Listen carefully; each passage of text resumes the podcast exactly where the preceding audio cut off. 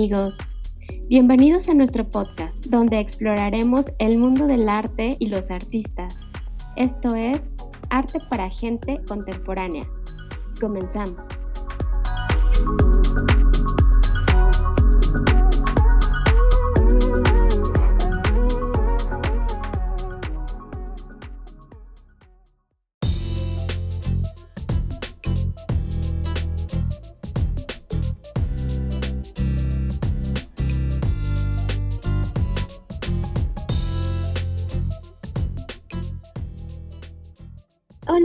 ¿Cómo están? Bienvenidos al cuarto capítulo de Arte para Gente Contemporánea. En esta ocasión vamos a hablar sobre Enrique Guzmán, que últimamente hemos hablado mucho sobre artistas mexicanos. Eh, probablemente eso va a cambiar, pero por lo pronto vamos a abordar a este artista. Ya habíamos hablado eh, acerca de él eh, anteriormente con Julio Galán en el capítulo anterior y bueno, creemos que es un artista muy importante para, para la plástica. ¿Tú qué opinas, Eduardo? Enrique Guzmán es un artista muy importante, aunque aquí sí de plano es como que un artista de culto. O sea, es un artista que solamente hay los más aventurados a, a, investigar sobre arte mexicano y sobre pintura, como que logran entender bien su trabajo. Y pues sí, fundamental para entender, digamos, es como una especie de artista bisagra, por llamarlo de alguna manera, que marca el cambio radical, o sea, ya definitivo de lo que fueron estas corrientes modernistas, incluso hasta la generación de la ruptura, con lo que en México va a ser la pintura, pues ya prácticamente contemporánea. Y pues por eso Enrique Guzmán es fundamental, a pesar de que no se ha conocido. Yo digo que no lo conoce la gente, porque como se llama igual que el cantante, pues el cantante le ganó en la fama, ¿no? Pero es muy importante. Estoy de acuerdo. Y aunque no es un artista muy conocido, sí fue un artista muy reconocido. Él ganó varios concursos eh, de pintura y esto hizo que, pues, que la gente lo empezara pues, a conocer un poco más su trabajo, porque de hecho fue un un artista que digamos que es como la figura del artista bohemio, ¿no? Sí, que eh, tiene una personalidad.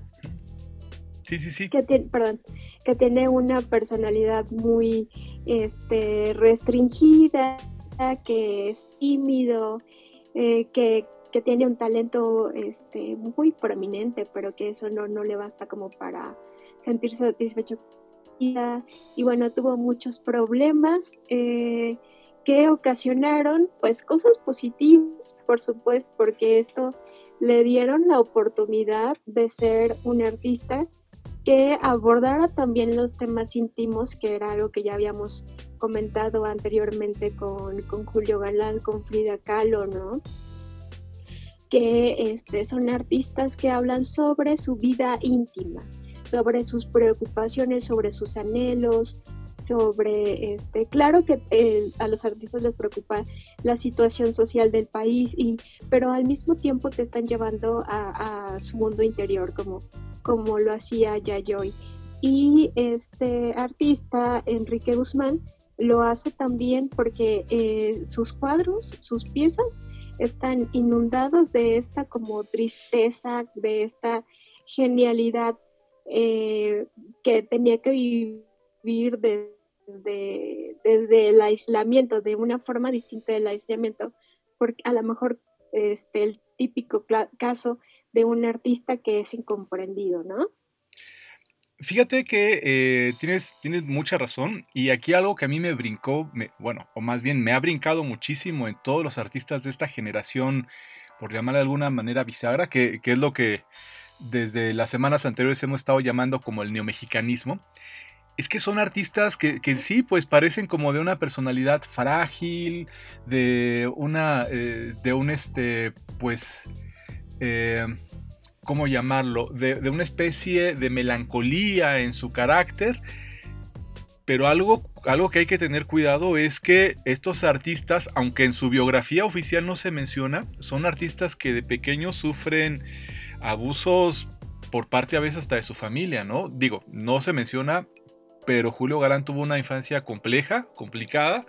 Enrique Guzmán también va a tener una infancia muy complicada y eso es lo que vamos a ver en su obra. Vamos a ver por eso muchas imágenes casi infantiles. Y como bien lo mencionas, es una visión a su mundo interior. Bueno, claro, si estuviéramos solamente frente a un artista que va a, expresar de manera catártica el dolor que siente, eh, pues no sería Enrique Guzmán, sería otro, sería otro tipo de artista.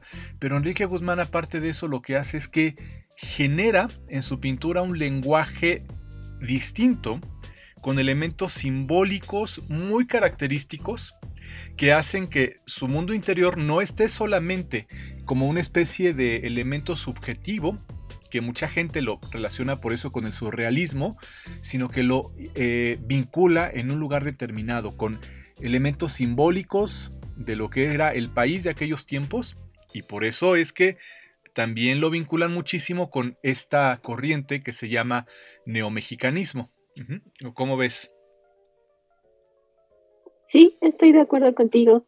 Efectivamente, este, eh, toman eh, símbolos iconográficos de la cultura mexicana y es por eso que este, se empieza a formar como una, una este, cultura, cultura visual con elementos pues que, nos, que nosotros conocemos y, que son como eh, cotidianos ¿no? para, para nosotros y por eso forman parte de, nuestra identidad.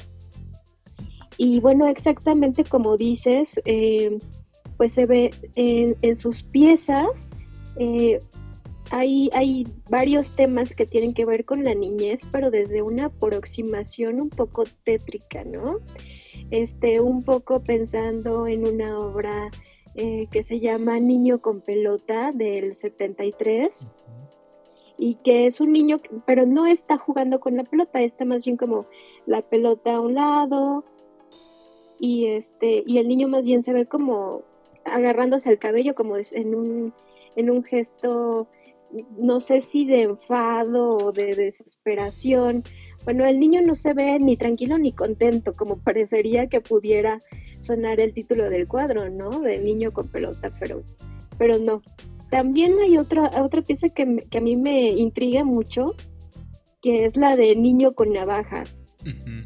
Muy interesante eh, esta, esta pieza, porque sí, sí se nota que está un poco eh, trastornado, tiene una fijación con las navajas. Esta figura de la navaja es, eh, es una figura bastante recurrida en sus piezas y también muy interesante. Tiene varios cuadros interesantes como Pacto de Sangre con las navajas y, y, bueno, digamos que tenía una visión muy tétrica de lo que es la vida.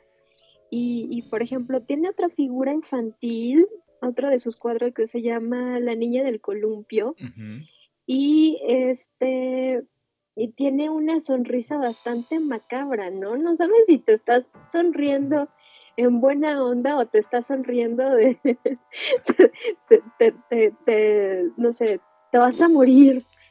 Algo así me parece esta, esta, esta niña, la verdad es que, eh, por ejemplo, a mí me gusta mucho el cine de Tim Burton y, y creo que él también tiene como Tim Burton, muchos temas infantiles, pero tétricos, ¿no? Esta es una versión mucho más anterior.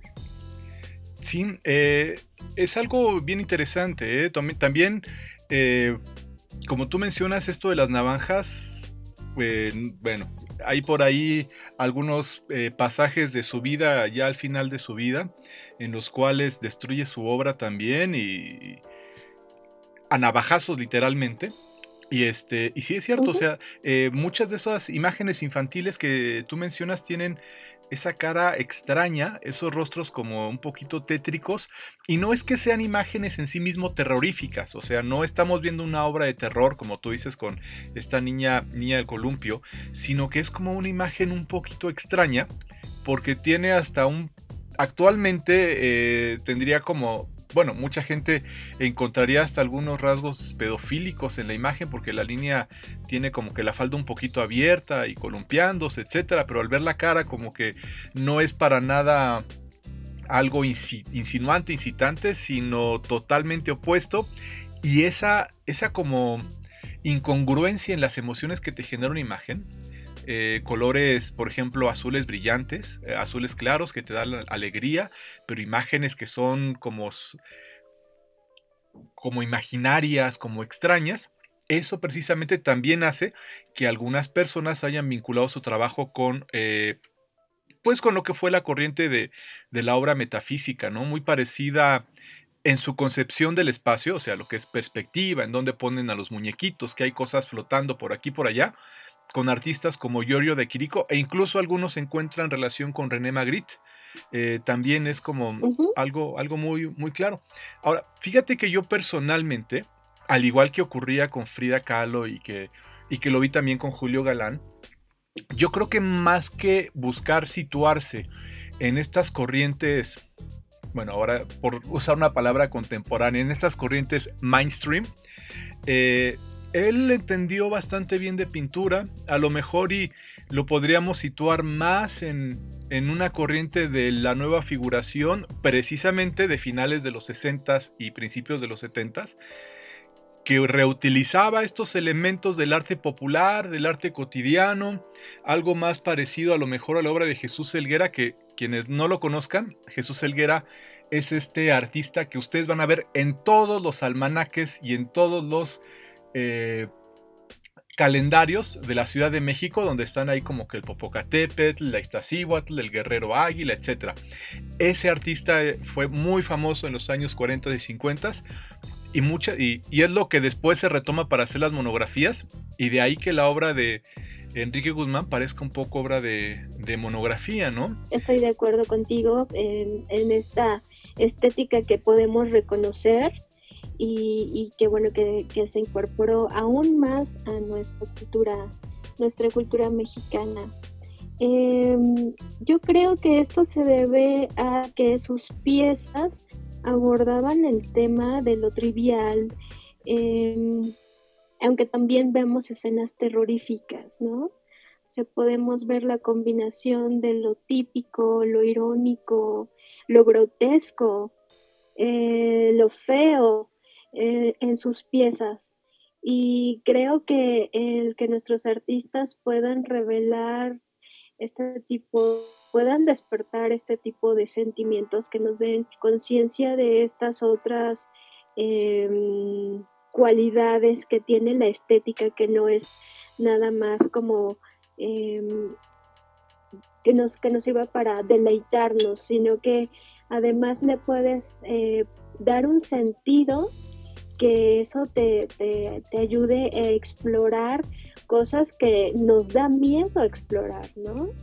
Este, como por ejemplo la pintura de, la niña en el columpio que tú le sobre esta pieza. Me parece por eso muy interesante que haya artistas como él que, que sean capaces de develar estos misterios y, de hablar de estos temas que se convierten en tabú por, por ser incómodos.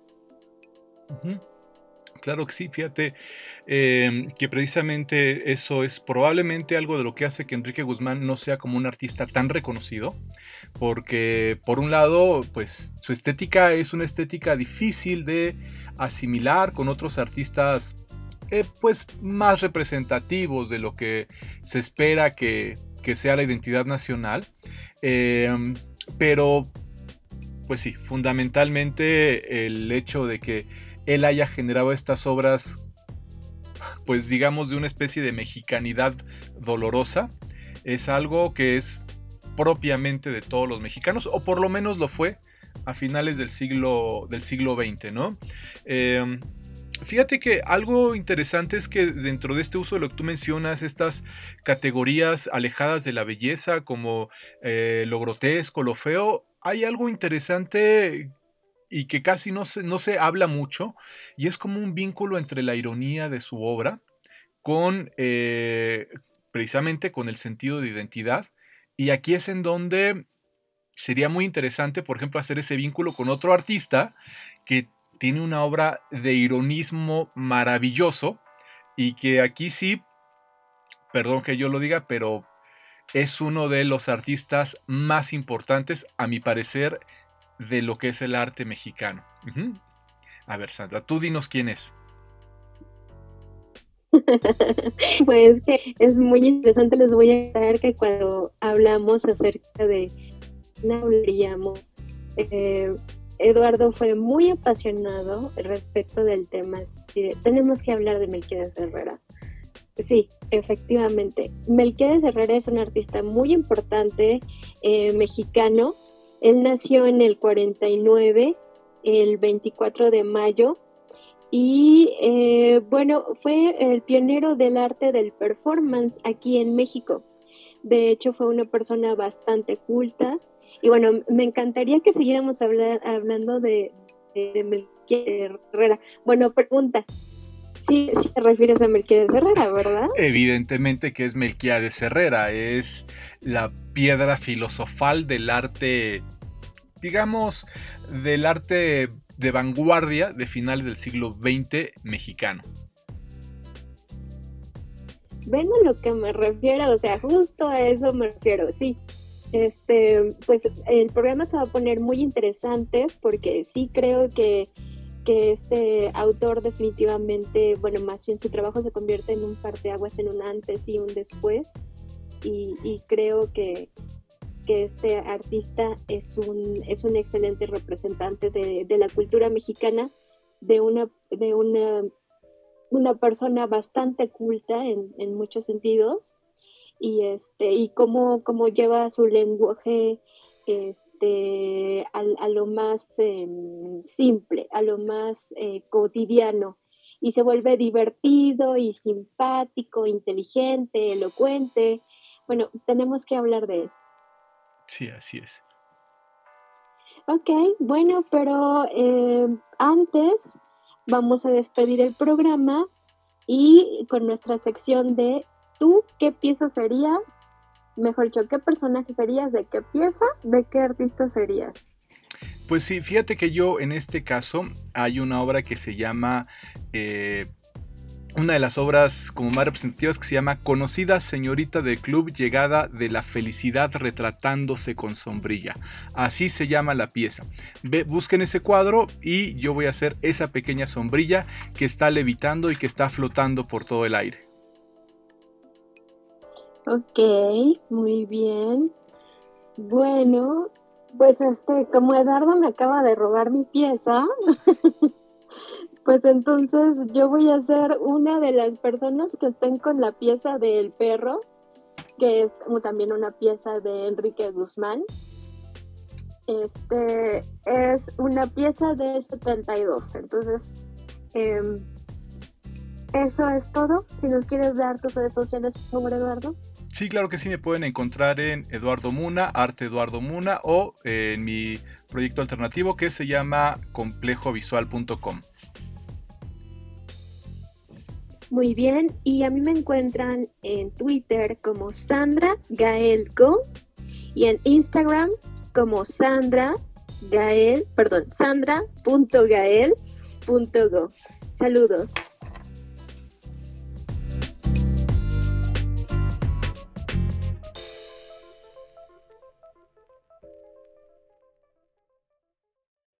Esto es Arte para Gente Contemporánea.